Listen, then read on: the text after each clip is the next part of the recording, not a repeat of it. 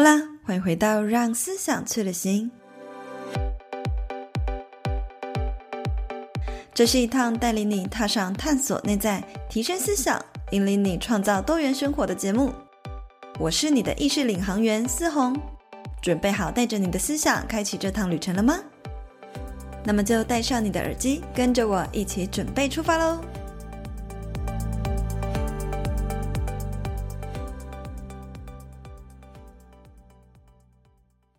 回到《让思想去旅行》。相信许多人呢，从小到大深受呢周围长辈啊、学校老师这个社会的制约思想给限制，告诉我们说怎样的人生道路才是正确的，导致呢很多时候我们为了要做出正确的决定，就必须要放弃那些真正令我们心动的人事物。我最近呢看了一本书，叫做《我不想活得正确，只想活得像自己》。这本书的作者呢，透过他的亲身经历，向我们展示活出自己到底是一种什么样的感觉？所以非常荣幸可以邀请到这本书的作者再次的来到我们的节目，欢迎燕京，Hello。Hello，S 编好，Hello，大家好，我是燕京，Amazing，Hello，哎，燕京，真的好久不见了，还记得上一次你来我们的节目，是因为一本书叫做《有一种工作叫生活》，这本书也是超级大卖，现在这一本已经是你的第三本著作了，对吗？对对对，就是那时候第一本，应该是二零二零年呢，很久，已经四年了。哎，对啊，已经四将近四年了，哇！那我们非常多的听众啊，就是每一次呃跟我分享说影响他们人生最大的哪一本书，通常真的有百分之八十的人都会提到呃有一种工作叫生活，所以这本书真的着实影响了非常非常多人。当时我在看燕京的作品，我都可以感觉到有一股就。是很平静安稳的能量，但是这一本我不想活得正确，只想活得像自己。我觉得完全那个风格巨变，画风一转，可以感受到你哦，完全将过去的自己砍掉重练，甚至有一种细胞从沉睡中再次奔腾活跃的感受，风格完全不同。那就想要问燕京说，哎，为什么这一本书的这个 style 突然这么的不一样呢？然后想要传递的是什么样不同的理念？自己人生中现在写的三本书，完全都是我。意想不到的，像第一本是我自己从来没有想过会离职，然后成为自由工作者，然后把这段的历程给写出来。这一本现在第三本书，其实也是在讲我在三十二岁，也就是二零二二到二零二三这一年的期间，我的人生发生三件非常非常重大的事情。第一个就是我不小心生病，大肠发炎，然后经历人生第一次开刀，对，就是真的是开肠破肚，我把六公分的大肠给切除，哇塞，非常非常很大哎、欸，对，没错，生病有一个非常非常重大的转变。然后第二个是，我就离开了我原本从自由工作者又回去工作了半年的一个公司，就等于回归正轨的这条路又又结束了。然后最后一个，我觉得是影响最大的，就是我跟交往六年的男朋友分手了。所以在那一年，我其实就是经历了一个，我就说它是一个宇宙拉霸，叫做六六六拉霸，这样，一切砍掉重练，从自己的身体、工作到感情，其实都有非常非常大的剧烈变化。然后我在这个剧烈变化中，其实就有一个蛮深的体悟，就是。我觉得我过去还是不是对自己非常非常有自信的一个人，对，我好像就是都会想要去依附一个比我能力再更好的人，比如说在感情上或者是在工作上，都觉得要找一个看起来光鲜亮丽，然后别人会觉得很厉害的一个头衔或者是一个情人，然后依附在他们身上，我自己才会跟着是一样是好的人这样子。所以我就觉得那一个六六六带给我很大的断舍离之后的启发跟成长跟体悟，所以就想要把这段。历程把它写下来，然后分享给更多的读者。你觉得这一切一切的砍掉重练，它有没有一个什么样的心境的一个契机，让你突然就是做出了很多很多不一样的决定？你觉得那个最关键的一个点会是什么？比如说发生了什么样的事，会是生病那件事情影响最大吗？或者是说突然某天看了一本书或冥想中觉悟了之类的？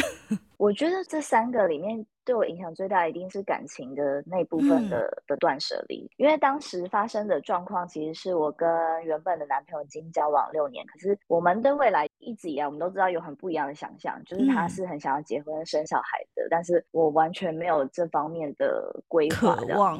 对对对，我们一直都知道这方面，我们可能。没有办法去取得一个共识，可是也没有吵什么架，也没有觉得不好，所以就还是继续走下去。后来是我碰到了一个令我心动的人，然后我突然才觉得，哎，原来我的细胞还活着 那种感觉，就是，哎，原来我还可以去喜欢上不同的人，然后我也许可以有不同的人生选择，或者是我的未来可能不一定是跟我现在认为的这个伴侣就要这样子走一辈子这样子。嗯哼哼，对，所以我觉得那时候对我来说是一个很大的心理纠结，因为那个状态等于是我在有伴侣的情况下，我对别人心动，而且那个我心动的对象他自己也是有伴侣的，所以你知道那个罪恶感其实是非常非常高的，就是一方面有点像背叛了我的伴侣，然后另外一方面我竟然喜欢上另外一个是有伴侣的人，难道我是要去抢别人的男朋友吗？所以那时候其实是非常纠结的内在，嗯、可是我觉得我当时做的一个决定是。我知道，不管我后来有没有跟我这个喜欢的、心动的人在一起，我都已经借由这个过程确定了，是我对原本的伴侣的感觉。已经不是那种爱情的澎湃感，或是我觉得我们要一直继续走下去。我觉得好像是我感受到我们的时间到了这样子。对，就是这个感觉。其实我觉得在前面可能交往第四五年的时候，陆陆续续其实有出现。可是我觉得如果没有太大的问题的话，就这样子下去吧。对啊，稳定好像也没有什么不好，稳定就是最好的。没错，而且比如说我们跟对方的家人啊、朋友啊，整个生活圈其实都已经因为像是融合的非常非常的好了。可是你没有那么。觉得说这个好有办法是到一辈子这么这么长的程度，对，嗯、所以我觉得前面陆陆续续有出现这样的声音，可是自己会选择去刻意的压抑或者是忽略不听，然后真的是直到有另外一个让你觉得哇细胞全身活过来的状况下，你才知道，哎，原来前面的我是已经有点像是在沉睡的状态了，是不是能够有再次选择，再次重新去感受那种恋爱的激动啊，热情的那种感觉，这样子。对你，你很勇敢呢，就是蛮多朋友听到我这一段，他们都会觉得惊讶。对，身边有蛮多朋友，他们可能都是跟伴侣非常非常长期的交往，也都变得比较像是室友或者是家人，因为久了，你当然。什么新鲜感啊，刺激，真的会随着时间去慢慢的，真的会几乎变成零了。我觉得真的真的，我就发现，其实我身边很多朋友也有这样的烦恼，可是大家也会碍于很多，比如说旁人的眼光啊，或者是我自己会不会也找不到其他更好的人啊，等等之类的考量，而不敢去。做出新的选择，对对对，我就觉得，哎，原来大家都有这样的纠结，所以朋友们听到我这样的决定的时候，也是真的，就是他大家回应是，你也太勇敢了吧？你为什么不等下一个人确定了你再放手？你这样会不会两头空还是什么的？我并不是因为我一定要抓到下一个人，我才跟原本的分手，而是我就知道原本的真的就是时间到了，嗯、是刚好出现了一个对象，让你更清楚说原本的那个我好像真的没感觉了，然后让你更勇敢的去。去放掉它，这样子。对对，我觉得真的就是有时候你会需要一个外界的外在因素，它来刺激你，来冲击你，对，让你在原本的结构中突然觉得，嗯，我应该要打散我们原本的结构去。活出一个新的样子出来，对，我完全可以理解、感同身受，这也是我觉得印象非常深刻的一个故事。我完全感同身受，是因为其实我的听众也都知道我离婚了，那也是我之前的那一段感情，其实长跑也非常久，大概是将近十年左右哦。别人可能会很羡慕啊，你们感情很稳定啊，有一个这么帮助你很好的另一半啊，或者是他都会陪伴你成长的感觉啊，或者是别人眼中的稳定可能都不是我们自己真正想要的。然后这个故事就让我想到有一个电影，就是那个《享受吧，一个人的旅行》。就它的开头，茱莉亚·罗伯兹就是也是跟老公躺在床上，就是安安稳稳啊，他们也没有怎么样啊。可是他就默默的在流泪，因为就觉得两个人的心距离得很远，可能就是都会因为需要一个外在的因素的去刺激，让我们更加的。清楚说哦，我们心里真正想要的或不想要的是什么？对方也没有做错什么事情，可是我们却没有感觉了，反而还有罪恶感。我不晓得燕姐有没有经历过这种内在的罪恶感？嗯，那你是怎么去克服这一切的？我觉得我其实，在那个过程，我就是一边有罪恶感，但是我一边努力做到的是，我很坦然的跟我的伴侣分享，所以他其实也都知道，说我碰到了其他让我心动的对象。他很冷静诶。对，然后因为我的那个前伴侣，他本身，我觉得这就是我为什么也可以跟他在一起这么久的原因，是因为他本身是一个心胸非常非常宽敞的人，他不太会有一般人的，比如说。嫉妒啊，好奇妙哦！对，抱怨的这些情绪，很善良的。就是我觉得这都是蛮一体两面的。就是比如说，我跟他说：“哎，我碰到其他喜欢的人。”他就说：“哦，好啊，没关系呀。”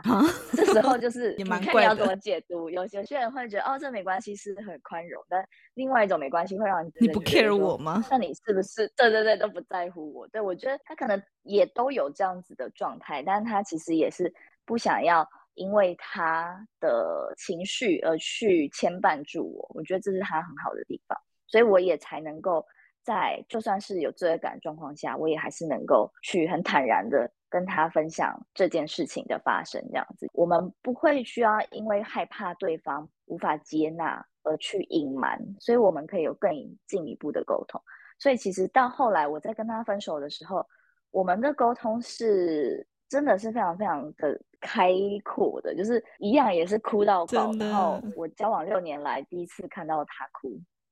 所以我当下还是很很痛苦。我那时候内心的 OS 就是，我真的是一个超烂的人，我竟然在伤害一个爱我这么久的人。我觉得没有任何人是想要去经历这样的事情。如果能够让我就这样沉浸在这个爱里面一辈子，就这样跟他这样子什么，就像白马王子那个故事一样走下去，大家一定都会很好的。但是。现实生活、生命就不是这样。我的灵魂真的是我没有办法去去强迫自己这样，去欺骗自己的灵魂，继续去可能过一个自己不是很想要的生活，或者是去欺骗自己的灵魂。我其实也没有那么喜欢一个人，可是却硬要逼自己的身体跟他在一起，这种感觉。对，所以我那时候就觉得我，我我在之前刚刚交往过程，我有时候会需要去。故意让自己重新喜欢上他，就是比如说很像手机断讯，然后你要一直重开机连线那种，我就一直会回想他很可爱的一些时候啊，让我想说，哇，这个人还是非常非常可爱的地方这样子。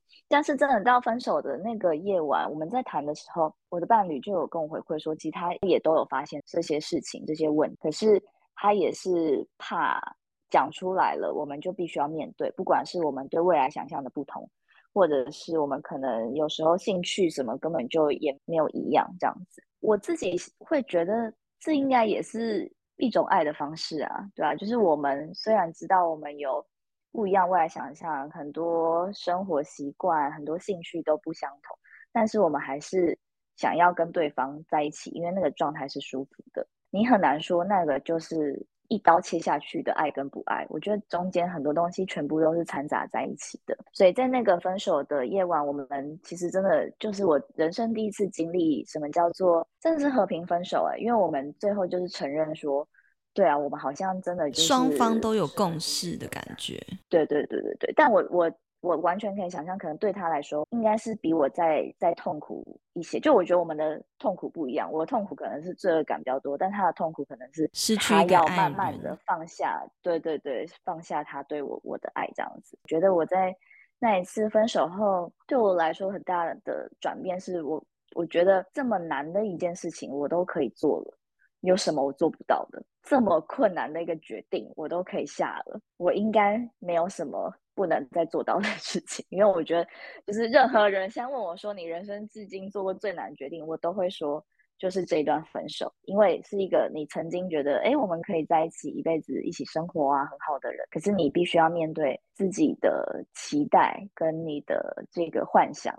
破灭，去面对你心中真正的情感，然后要面对你自己是一个可能会变心的人，我觉得都是很困难的事情。我觉得真正勇敢的不只是你去做这个决定，还有就是你愿意把这这个故事跟大家分享。这就是所谓的大家认为活得不正确的事情，就是哎，你明明跟这个男的在一起好好的啊，长辈一定会这样念，那怎么怎么不不不继续在一起呀？你怎么会想要伤害他？可能这段故事，也许我想该燕京分享出来，或者是在分享之前就有预料到，可能以台湾人的一些。比较自私的道德观来讲，会觉得是很冲突的事情，或者是非常冲击的一个决定，也可能挑战到很多人他们原本对于爱情的想象，或者是对爱情的所谓正确的观点。所以也很好奇，想要继续往更深的探讨。说，那燕京你是怎么样活出自己？在分享这故事之前，你是有没有考量到这个部分，以及你是如何不怕别人的眼光，去真实的和大家分享？这个我觉得这非常非常难呢。就是我当时发生这件事情之后，我慢慢的开始跟身边不同的朋友聊的时候，我才发现，哇，居然好多人都遇到跟我一样的状态。比如说，他跟一个长期的伴侣交往，然后不爱对方，然后想要分手，或者是他真的就是遇到更喜欢的人，或者是他现在就是在一个不快乐的都有。对，他现在就是一个出轨状态都有，或是我有朋友可能他就是当别人的第三者。就都有，我就发现，天哪！原来以前大家都是不敢讲，但这些事情其实每天在发生，都在发生。所以我在书里就有写一个比喻，就是说，我觉得成年人的恋爱世界其实是一个大型的车祸现场嘛，每天都有不同的擦撞啊、对撞啊、连环撞啊，只是大家都不敢讲，所以都是台面下偷偷的进行，因为知道讲出来会被骂嘛，就是像我现在写出来，我可能就会被骂一样，所以大家都不敢讲。当我一讲出来，我开始分享自己的故事的时候，别人跟我分享的时候，我觉得有一个很明显的东西是，每个人都会松一口气，就会发现说，哎，这件事情原来不是只有我，对对对，我不是只有我一个人这么的糟糕。如果这件事情是糟糕的话，不是只有我一个人这么的糟糕，而且你就会发现它有一个普遍性，就是它好像你的社会的教条道德再怎么禁止，可是大家都还是会往那个方向发展的时候。这时候我就会想说，那它到底是有一个人性在里面，还是有一个社会的背后的机制，其实会把人不断的去推往那个地方，但是又告诉大家你不可以去，很矛盾啊。所以我觉得我想要写出来，就是因为我发现一样经历的人很多，可是大家可能都是偷偷的躲起来，然后一个人痛苦。但我希望可以借由这个书写，让大家知道说，哦，很多人跟你一样，很多人都在发生。所以这件事情不应该藏在黑暗的地毯下，我们应该把它掀开，应该去看见它是一个人类的共同的经验，并没有真的这么的糟糕，因为它就是人性的一部分。我一直以来从第一本书一直到现在，我在书写的时候，我一个非常非常重要的信念，其实都是我觉得世界上真的没有什么不好，我觉得只要它是真实发生过的，我觉得它都是很珍贵的。所有整个这个这么大的宇宙的生命经验的一部分，我都觉得它很值得被拿出来诉说、跟看见，还有讨论。所以那时候会想写出来的原因是这个。然后呢，真的就是有被骂，我懂那个，没有到很多。我实际现在就我有接收到，我觉得大概是九比一，好评大概是九，然后批评大概是一。那那个批评呢，就会主要是在刚刚说的感情，一个是会觉得我就是出轨外遇，对，虽然我根本也还没有结婚，但大家就会觉得我是外遇。然后另外一个是大家会觉得我后来喜欢上那个有伴侣的男生，然后我还跑去跟别人告白，就觉得我是一个小三。但其实我跟那个男生后来是没有发展，就是告白完我知道哦，他现在。对我是其实也没有结局发展，也是没有结局的。我就是马上就退回了朋友的位置，但是呢，大家就会觉得哇，你这样子，你有那个意图，你就是一个坏女人这样子。大家更生气的是，你为什么还把这些写出来？你是不是想要宣扬这种事情，并没有错。你明明做错事，你应该要躲在家里检讨自己。你凭什么用一个很像在宣扬的角度把它写出来？但就像我刚刚说的，我写出来绝对不是鼓励。然后我不鼓励，不是因为我觉得在道德上面，他是因为道德关系不好，我就是因为他是痛苦的。就我实际经历过，我喜欢上的人他是有伴侣的时候，我自己当然知道那是一个什么样。如果我要跟着人在一起，那会是一个被大家骂爆的状况，然后我一定就会被冠上小三这样子的的骂名。对对对，就是在那个过程中，我都还没有跟这个人在一起，还没有真正成为小三，我就已经感受到那份痛苦了。我那时候写出来，我其实想要跟大家探讨更多的是。我们每一次，不管是你骂身边的朋友小三，或者是我们看一些影剧新闻，它其实应该都不是只有表面上这么简单的一个标签贴下去，就是哦，他是正宫，他是小三，他是渣男，这个是劈腿，这个是外遇。我觉得其实都没有这么的粗暴，诶，我觉得它的内涵是就是非常丰富的。就像我刚刚说，我。我发现，当我有伴侣的时候，我喜欢上别人，我那个内心的纠结，它是非常非常多的。然后我喜欢上那个有伴侣的，我跟他的互动的时候，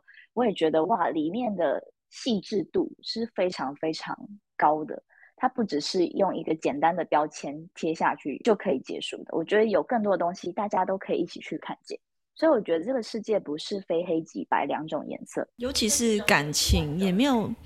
就是感情也没有什么正确答案与否啊。对，所以我觉得它中间就是一万种的灰色这样。所以就像我我自己的前伴侣，他自己在知道我喜欢的人是有伴侣的状况的时候，他这真的就是一个很奇妙的人哦。因为那时候我就跟他说，我觉得我想要把这段故事写下来，我觉得可以帮助到很多的人。然后我前伴侣就说。那你要有心理准备，一定会有人骂你是出轨、小三，但是他自己并不认为这些事情是有这么的道德不正确的，他没有觉得，他也没有去批判你做的事情，或者是你的感情，然后或者是你要分享，他也都没有批判。我就想起来，其实很久以前他自己有一对朋友，男生原本是有女朋友的，然后但是后来就跟他另外一个朋友有点像是出轨，所以就是。哎，小三跟出轨在一起，然后但是他们后来这个男生就跟原本女朋友分手，然后现在就跟这个女生在一起，然后已经在一起应该也有六七年吧，就感情其实非常非常的好。当时我知道这件事情的时候，以前的我真的就会用那个道德观在看这件事情，会觉得他们这样子不好吧，很糟糕哎。可是当时我的前男友他就有说，这有什么不好？他们找到更喜欢的人，各自更快乐，不是更好吗？他很早就有这种觉悟了。对，所以他一直以来都是用这种蛮开放的心态。对对对，嗯、一直到我自己也经历了这些事情后，我才发现哇，那真的是我自己看事情的角度也跟以前不一样了。对对对，所以我我其实也很可以理解责骂我的人为什么会这样子骂我，因为我就觉得我以前也会这样看待。如果是以前的我看到现在我可能会骂我，对，所以我就觉得我很可以理解。台湾社会现在大部分人的眼光就是这样，但我觉得也是因为这样，才更证明了这本书应该要被写出来、被看见。我觉得这件事需要有更多的讨论，有更多的空间去舒展，让大家对于感情不是永远只有爱恨分明两条路，而是知道说感情它就是非常非常细致的，内里非常非常多的东西，我们应该要有。更多的空间去看见不同的状态，而且不管怎么样，它其实就是。当事人与当事人之间的事情，我很喜欢燕京你的一个诠释，就是大多数的人他可能会认为说，当你这样子做啊，就是不符合我们的道德观啊，或什么的，我们可能会先下意识想要去批判别人的一个行为。可是其实我们很难去看见每一个决定或每一个行为，它背后所夹带的可能是很多人性中的纠结。我蛮喜欢“人性”这两个字的诠释，因为。其实，实际上，感情这种东西，为什么会说没有所谓正确答案？是因为我觉得，有的时候我们只是照着可能社会所期待的剧本去走。比如说，像我以前，我也是觉得说，哦，我大学毕业，然后如果我遇到一个对我很好的男生，那如果我们真的在一起很稳定，下一步就一定是结婚生小孩嘛，所以就会想要按照这个步骤去走。可是，当你按照这个步骤去走的时候，我们的感情、我们的心灵，实际上它并不是这样运作的。我们的灵魂很奇妙，它的运作方式是跟着它有心动的感觉去做决定的。可是我们的理智却会因为一些逻辑，或者是因为社会规范，导致我们不敢跟着真正心动的那个方向前进。所以我很喜欢你书封写的“朝着心动狂奔”，就是在这一年哈，感觉你就是有跟着你真正让你感到怦然心动的事情，然后去朝着更适合自己，或者是说更像自己的每一个决定前进。所以所谓的活得正确，听起来就是一个蛮负担的事情。那除了比如说像刚刚讲的爱情这一方面，大家会觉得稳定在一起的人啊，就是不能够喜欢上别人啊，等等这种教条。你觉得，比如说台湾人可能在工作或其他的层面，还有没有什么一些很常见的限制型信念，也是你觉得应该要被打破的呢？我觉得在工作上面也是，刚刚有说到我我在那一年。呃，我原本已经从出了第一本书，其实就在讲我当自由工作者的故事嘛。但是我在大概自由工作第五年、第六年后，突然收到一个全职工作的邀约，然后我就觉得，哎，那个公司也是我一直以来还蛮喜欢的，然后又觉得这个头衔听起来蛮漂亮的。回去工作了半年，然后身体就爆炸了，然后就。事实证明，才半年，没有办法全职上班 就已经爆肝了。对，就觉得见我的个性真的是工作狂哎、欸。如果说真的在一个全职工作，我会把自己完全奉献的那一种。对，太可怕，太不适合我了。所以我觉得在工作上面，那时候我就发现说，我的限制型信念就是，我觉得如果我不在全职工作，我没有办法赚到这么稳定的一笔收入，跟接案比起来。就我不相信我的接案的收入可以够好，因为我在前面的接案阶段，我大部分都是做文字采访类型的工作。那在台湾，其实文字采访的工作很少钱，很难赚。呃，比如说可能是一个字一块、两块这样子赚，然后你写一篇文章，可能顶多赚个四千块，机会又没有这么的多，这么的稳定。所以我就一直觉得我自己的接案收入好像没有办法到。很高，一定要到全职的程度，我才可以再赚到更多的收入。这样，但是后来有发生一个蛮大的转变，就是我经历了那个离职、那个分手后，我刚刚说了嘛，就是我已经做了人生最困难的事情了，应该没有什么不敢做，就有点像是 放飞自我，我已经没有什么好失去的，什么我都来 做了。对，就刚好有一个我的大学的朋友知道我现在又回到接案的状态，然后呢，他想要。交付给我的工作竟然是一个专案的 PM 这样子，他是一个现在在做区块链相关工作的人员，然后他们想要在台湾办一个国际型大概五百人左右的论坛跟那个黑客松的聚会，但他们需要一个 PM，所以他就找上了我。然后那时候我就想说，诶，我自己真的是没有一个人去帮忙办过活动，或是担任过 PM 这个角色，但我确实知道我其实在做管理或是执行力。其实是有那个能力，可是以前不相信自己，以前只觉得我只能用文字这个能力去赚到钱而已。所以后来这个邀约来的时候，就觉得好吧，反正就已经没有什么好可以失去的，我就来就来挑战吧。然后对，然后薪水又又比较好一点，因为就是科技业的 PM，就是跟我以前的文字收入就会层级会差非常非常多。对，但当时对我一个最大的挑战就是。我对区块链一点认识都没有，完全不同领域啊！对，完全不同领域，就是我是读人文社会的嘛，就是虽然区块链的精神跟价值我我理解，可是完全没有接触过这个产业的人，嗯嗯，所以当我接下这个挑战的时候，我就变成是我的心态是转换成我今天要不怕丢脸，就是我不懂我就问，然后我要尽可能的找到各项的资源。来帮我完成这个工作，这样子，所以那个时候就是开始进去接这个工作之后，我们其实距离我们办这个活动大概只有三个月的时间，非常非常的短，哎，应该没有两个月的时间而已，更短，对，只有两个月时间，然后要把它成功的办起五百人的国际论坛，对，所以进去的时候。就要立刻找活动执行厂商啊，然后找一些不同的人一起进来协助这样子。我觉得每一次的工作其实都是一个克服自己内在心魔的的过程。比如说那时候在这个区块链的专案里面的时候，我有一个很大的心魔，就是其实我共同一起工作的人，除了我的那个大学同学之外，还有其他八位是共同发起人，就是他们都是区块链的。从业人员，然后平常自己都有正职的，自己开公司啊等等的工作，但他们就是想办这个活动才会找我进去，所以我就要跟其他这八个我完全不认识的人也一起快速的工作。我对我自己还不够有自信，我很怕他们不够信任我，就是在沟通的过程就会发现有一点像是大家会用对立跟猜忌的方式，或者是可能前一天我们开会决议某一个工作事项不做，然后隔天又有人问起的时候，我会下意识觉得是大家不同意我们前面开会的讲法，还是我讲的不够清楚，还是什么什么什么之类。就是自我怀疑上升的时候，人很容易做一件事情叫自我防卫，因为你不想要让自己失去被别人信任的那种感觉，所以你就想要保护自己。所以有时候可能就会你会很想要冲动的、很凶的回人家说。这个我们已经讨论过，为什么又提出来？就是如果你没有控制住自己的时候，你可能会变成这样。所以那时候我就发现，我要我自己快要有这个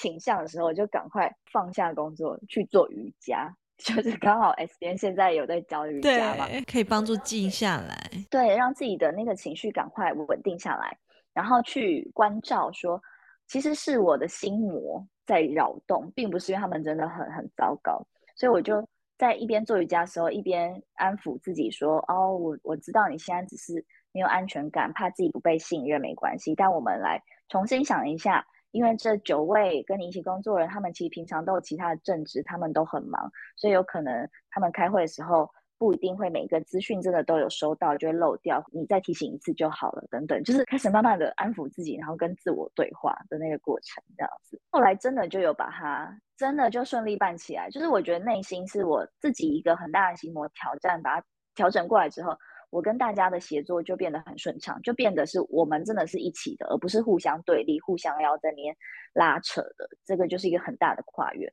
所以我就觉得这个东西它就回应到。前面其实我们刚刚这一题在讲工作上的限制型的信念，对，所以回到前面，我觉得我当时的以前的限制信念就是一个是我的专业能力只有文字，我没有办法去做其他的事情。大家很常会限制自己，会觉得自己只能做某一个东西，然后不敢去挑战更多。对，比如说别人看见你有潜力，但是你不相信自己可以尝试的东西，这样我去打破了。这一个自己的限制信念，我觉得是能能力往上跨了一层之后，我自己赚到的报酬，它也往上跨了一层。这个东西它就是随之而来的，对。所以我觉得很多大家在工作上其实都有新的挑战来的时候，就是抱持着不要怕自己失败，不要怕自己自己丢脸，不要怕自己不会，因为你就是要很灵活的去知道啊，我今天这个东西不会，我就要赶快去问。知道的人，然后把你需要的资源跟答案尽量的找出来。我觉得这个能力只要有了之后，其实再困难的事情，你其实都有办法去把它去把它解开来。很多工作都是做中学，然后我也遇过很多年轻人，的确都是会跟我分享说啊，可是我又不是本科系出身的，我真的能做这个吗？或者是当机会来临去找他各种接案的机会来了，他可能也会觉得，哎，但是我又没有做这个东西的经验，我应该不行。但也我很佩服燕京，就是你很勇敢的去接下这个关于区块链的挑战。我也是听到这三个字就会退避三舍，然后跟自己的。世界很遥远，但是你很勇敢的去把它完成了，甚至也没有再用过去的所谓“哦，我只能做文字相关工作”的这个信念去框架自己。我觉得这个背后最大的收获，不只是当下你完成的那个成就感啊，或者是在这个圈子的人脉跟这报酬，我觉得是未来在面对各种机会的时候，都会觉得好像也没什么。就都会觉得自己更可以了，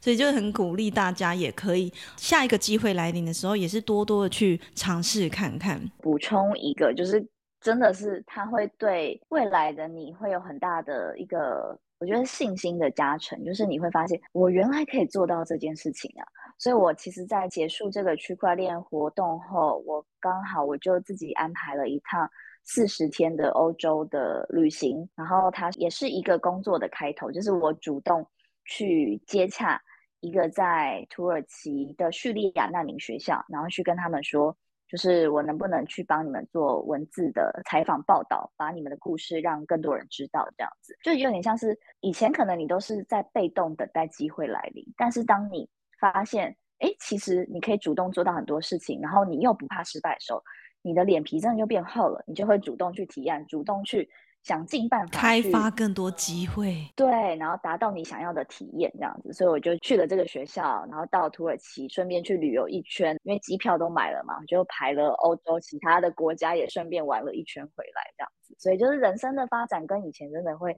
完完全全不一样，就开阔好多。对，当你做了一个勇敢的决定之后，后面随之而来的都是更多有趣好玩的机会。但是呢，其实面对真实的自己，我觉得听起来就老生常谈了。但是可以从这本书，我在阅读的过程中可以感受到，那个背后所需要的勇气，其实比我们想的都还要更大。不管是你要面临喜欢上别人的罪恶感，或者是面临自己的能力可能不足的自卑感，而让我们很有可可能立刻的，就是理智上会想要去选择那个埋没自己真实心意的选择，所以很想要问燕京说，你可不可以告诉我们的听众，你是要如何分辨这个东西是我内在真实的渴望呢，还是它真的是一时的冲动呢？因为我相信有很多人在做决定的时候是会很害怕做错决定的。我觉得其实没有办法分辨欸那个在当下，你就是会有一股很强烈的感觉。然后我觉得重点好像不是去分辨它到底是一时的还是真实的，而是你怎么样去回应它。大部分人回应的方式是，你会选择用社会的礼教教条，或是用理智的方式。把自己的声音压下去，不去听，那你可能就会自己把它解释为这就是一时的冲动。可是这个东西，如果对它如果不断的一直在敲你的门的时候，我们就会觉得它是一个很很内在真实的渴望。所以，那为什么你不把门打开来看一看它？你不一定要真的接受拥抱它，对，你不一定真的立刻去做出这个行动。可是，我觉得最起码最简单的第一步是你真实的去感受它，你不要去把它压下去，你去。听一听他到底在跟你跟你说什么。比如说，我那时候我在分手后，我就突然想到，其实我以前一直很想要出国读书，我很渴望可以在国外生活一阵子，可能就是用读书啊，或是工作的方式都好。所以在分手后就觉得啊，我现在反正我已经就是也是一个人，我已经没有什么好失去的，不然我就去国外读书好了。所以就是我内在就涌起一个，就是觉得哦，对，这件事情我已经想做很久，可是我都一直没有做。刚好就有一个前辈，呃，我在跟他聊天的时候，他就提醒我说，当我们内在有一些不断这样子的渴望一直涌现的时候，我们同时也要去注意它到底是不是一个重复的轮回又出现了。所以这时候又会有另另外一个问题啊，一时的冲动跟内在真实的渴望，然后内在真实的渴望跟重复的轮回。它可能又是不一样的，所以我觉得重要的真的不是我们去分辨它到底是什么，而是你怎么回应它。所以像那时候我知道我想要出国读书，我回应他的方式就是好，那我就先行动起来，我先靠近你，我再看看你到底是什么。我就去找了，嗯，比如说在做代办的朋友啊，去问了他很多的资讯，然后去找我到底要读什么。然后同时这时候就需要一笔出国读书的钱嘛，所以我才在。我的脸书上跟大家说我需要工作，然后才跑来这个区块链工作。对，所以事情是这样子连在一起的。后来才有那个区块链工作，然后区块链工作之后，我就发现，哎，其实我好像有有能力，就是用工作外去旅居了耶。我也不一定要读书了，因为那时候区块链它其实就是很多国际的开发者一起来参加，然后就发现这一群人他们真的就是世界各地在跑在工作的。其实早就有这样的一条路是我可以去做，所以我才。开始把自己这个心智打开，然后才跑去接触刚刚说的叙利亚的那个难民学校，然后等于用这个工作的方式，让我可以到不同的国家去旅行。哎，好神奇耶！对，就很神奇。所以你要说这个内在渴望，他可能你一开始渴望的，你可能会以为是出国读书，对。但你越到后面，你就会发现，哎。其实就只是想办法到国外有一段这样的体验，你要的其实是那个体验，而不是那个形式到底长什么样。是什么这样子，对，一开始以为是要去读书，但其实最后却用不同的方式实践了你所想要的那个灵魂的体验呢。对，所以我觉得重点是我们怎么回应那些所有我们称之为冲动、渴望什么的东西，我们是怎么样去跟他对话的，同时也是我自己知道。我有那个能力，万一万一我真的所谓大家说的，万一做了错误的选择，比如说，诶，我去了之后，我发现我不喜欢，我觉得那反而也是很好的收获啊，对吧？就是你更真实的辨识了，哇，他真的你想要什么，或你不想要什么？对，这个东西他是没有办法在一开始碰到的时候就分辨的。我觉得人很马后炮啦，就是我们都是看后面的 的结果才会回过头来解释，哦，这个是一时的冲动。哦，对对对，结果是好就说这是对的。对对对，这是我一直以来想要的东西。对，所以我觉得不需要在一开始就下定论，你就先对，你就先把它挡下来。我觉得就就去看看吧，就去试试看，多接触它，让它引你引领你到一个生命很不同的境界，去打开一个你未曾想象过的自己。哎、其实我们节目一直以来都在探讨，比如说内在真实的渴望啊，然后如何回应内在的指引啊。但是我们都是可能从不同的人的角度跟不同人的人生经验去探讨。这一次呢，透过验经，就是可以又有全新的领悟。哎，因为过去可能大家都会说，哦，内在的指引，你要如何去分辨它是真实的啊？然后真实之后，你的下一步要怎么做啊？但是验经给我们一个很方便的方法，那就是你不一定要立刻就做决定，你现在要做什么，而是你有没有办法采取一小小的步骤，就是往前一点点就好，然后去看看那是什么。包含你也不用立刻就付钱，说说要去留学，你只是先去那个代办问问看嘛，然后后面就完全开展了，就是完全不相干的故事，但是又更精彩，我觉得真的是超有趣的。在看你的故事的时候，我都觉得有一种跟你走过整个很完整的自我探索的旅程，然后也非常欢迎读者一定要亲自来读一遍，你才能够真正的感受到。那节目呢，接近尾声，最后想要问一下那个燕京，跟我们分享一下，因为我在书的背后有看到一句话，但是我很有感觉，但是又不太理解是什么意思。就是他写说，学会爱自己之前，必须先从关照你的。恨自己开始，才可能找到出路。这句话是背后有什么样的故事吗？或者是什么样的含义呢？哦、呃，那时候会写下这段话，其实是我觉得我是从分手后，我回过头去看，我这一次我这个是第三次分手，人生到现在目前为止有过三次分手。从第三次分手，我就发现我越分越坚强的人，就是你第一次分手会觉得天崩地裂，然后第二次也觉得世界末日，可到第三次就突然觉得。好吧，也是很辛苦，但是我应该还是会活着这样子。我就去回想，说我其实，在第二段以前的那个感情中，我其实是也是一个很害怕自己被对方抛弃的人。所以那时候有一次，我跟对方在吵架，然后他就回到他家去，然后都不接我电话。然后我半夜就很气笑，就觉得啊，不行，我没有办法承受我一个人在这里，然后不知道对方到底在在干什么的那个心情，所以我就真的半夜一两点，然后就开车杀去他家，要去找他，然后在路上就是差点要被其他的车撞到，然后才突然醒来，想说我现在到底在干嘛？为什么变成一个这么这么疯狂的人？我内在到底是有什么样的恐惧在？推把我推向变成这么极端、这么恐怖的人，我就有一个很深的体悟：是每一个人其实我们在感情中，我们都会交付很多期待，但是当这个期待落空的时候，每一个人其实都很有可能会变成那个恐怖情人。其实我觉得恐怖情人 并不是这么的遥远，每个人真的都有很有潜力。当你被抛弃感很重的时候，对，所以我那时候写下，我觉得在谈爱自己之前，其实要谈更多的恨自己，就是。你那个被抛弃感到底是从何而来？你那个讨厌自己、不喜欢现在自己这么恐怖的模样，到底是从何而来？我觉得那个东西都是必须要先被解开。也许你把这个东西看清楚之后，你就能够。很自然而然的去爱你自己，可是要怎么解开呢？就是我自己的方法是啊，刚好推销第二本书，对，我的第二本书就是我想和自己好好在一起，其实就在讲我从以前那段失恋后，怎么一路去解开我自己跟原生家庭的问题啊，还有我自己很多的内在议题，然后一直到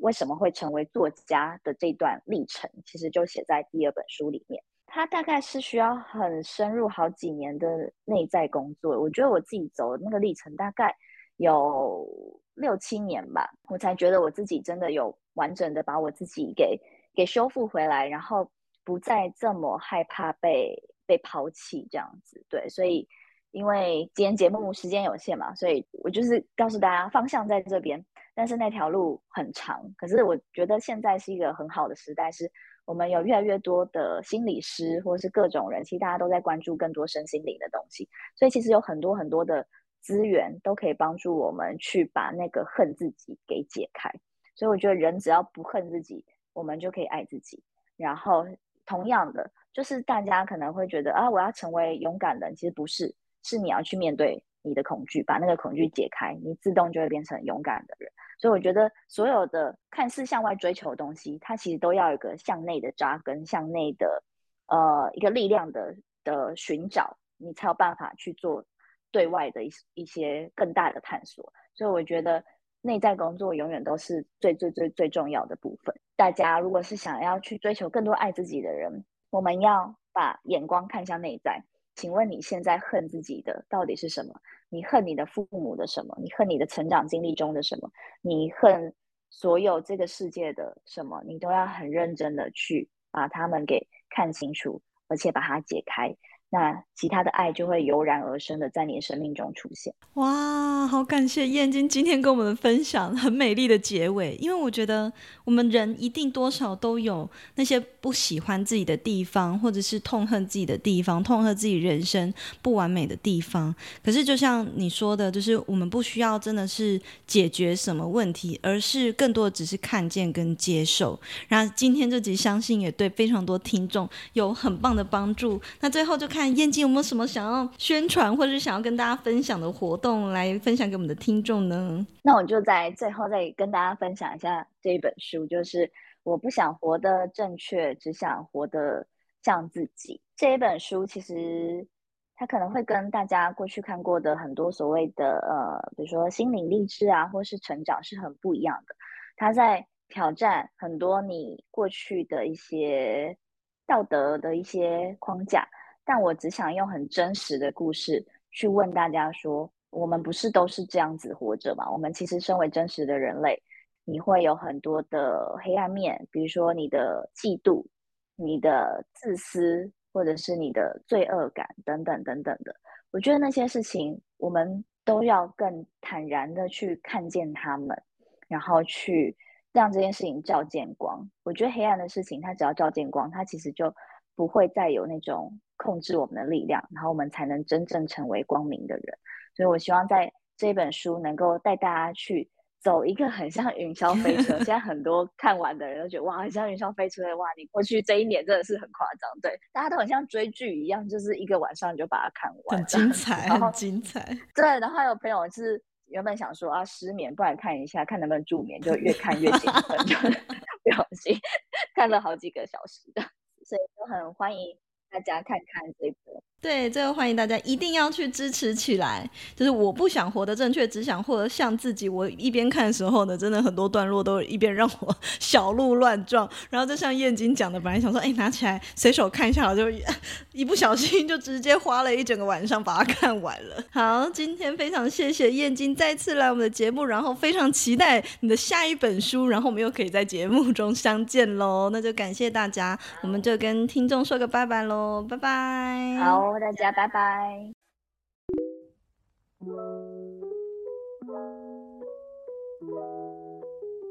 最后呢，非常感谢一直听到这边的你们。